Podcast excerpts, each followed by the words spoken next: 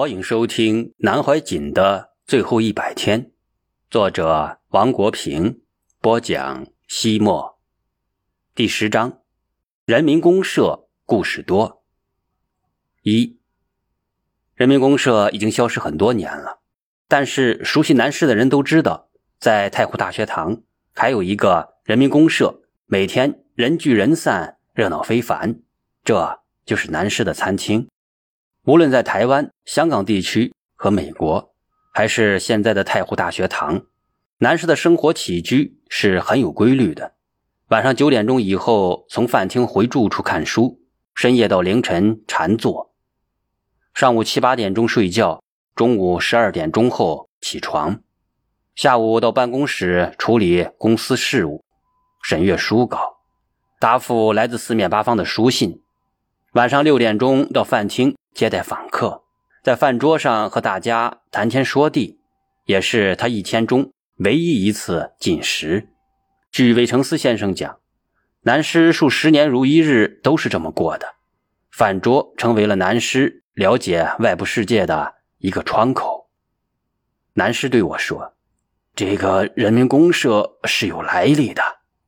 原来南师居台时，寓所门口经常停着一二十辆高级轿车。”一批文官武将听课之余，便在这里谈天说地。碰到晚饭时分，大家就围坐成一桌或两桌，无拘无束的边吃边聊。有一次，总政战部的主任王生上将，称南师寓所像大陆的人民公社，于是人民公社流传了下来。南师走到哪里，人民公社就成立在哪里。南师将自己的餐厅称为人民公社，意思是说，凡来访宾客。无论男女老幼、地位高低，均可留下就餐。就是送货的伙计、收账的先生，男士也要让他们吃完饭再走。通通用好酒好菜招待客人，常常席开两三桌，就像一九五八年大陆开始的人民公社体制，全村的人都在人民公社的食堂里胡吃海喝。难怪我第一次来太湖大学堂时。南师就说：“我这里是人民公社，不吃白不吃。座上客常满，尊中酒不空，是人民公社的生动写照。”南师总是笑着说：“欢迎大家来人民公社。我在台湾时就是这样，每天都有好多学生来我家里吃饭，每天都高朋满座，最少两桌，多的时候好几十个人呢。”南师在台湾的人民公社地址多变，经常在那里吃饭的人有王生、杨管北、马继壮、刘安琪、阮成章、崔之道、萧正之、苏志成、刘宇宏、李传宏、古国志、李书君、史继阳、杜忠告、尹连良、李慈雄、手语、王金平、朱文光、蔡淑敏、李素梅等。南师在美国的人民公社位于华盛顿的兰西讲堂，经常在那里吃饭的人有朱文光、包威廉、埃德、尹月旭、黄恩替、刘宗民、包卓立、李素美夫妇及林毅夫、何伟玲等一批当时的留学生。当时的人民公社成为两岸中国人隔绝四十年后第一个彼此交流的私人空间。南师在香港的人民公社位于坚尼地道，经常在那里吃饭的人有林正杰、魏承思、王启宗、林美年、永惠师、袁明等。现在的太湖大学堂人民公社，经常在这里吃饭的人更多。如果没有客人的话，主桌上有相对固定的位置。从南师的右边开始，分别是马宏达、李慈雄。王洪新、王国平、李传红、李素美、郭恒燕、刘雨红、穆炼、吴慈钦等。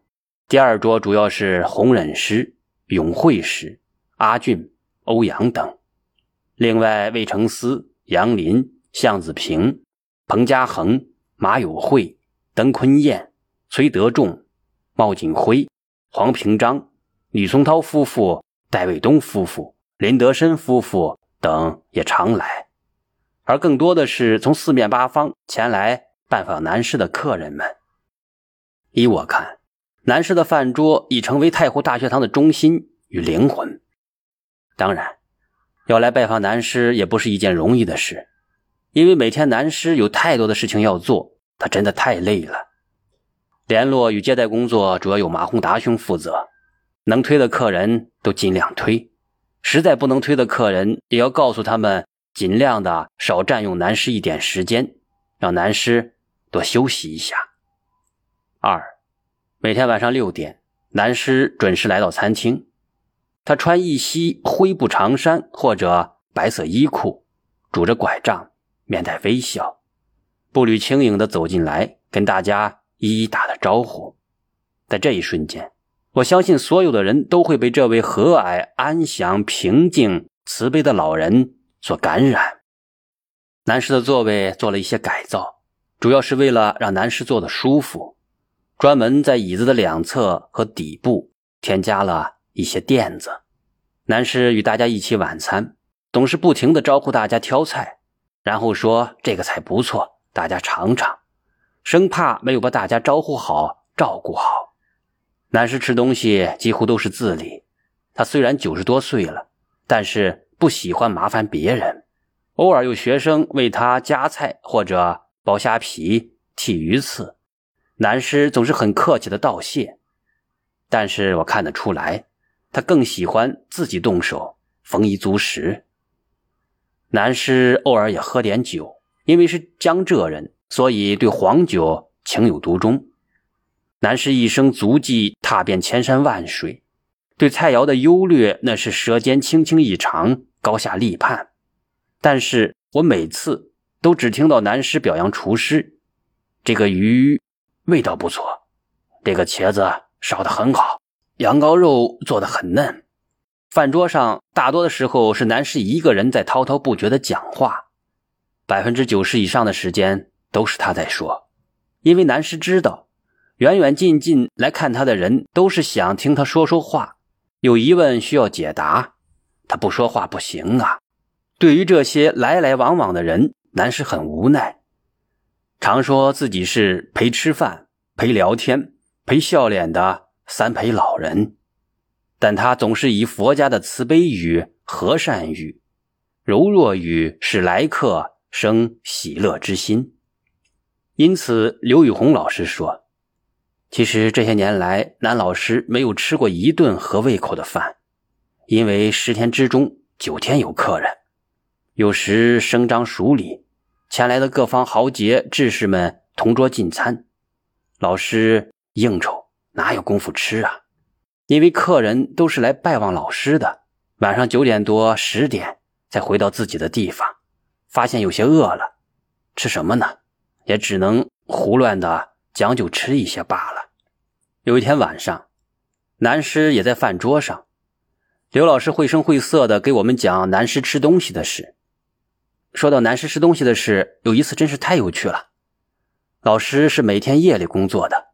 有一天到清晨三四点钟，有点饿了，在冰箱中找到一包生水饺。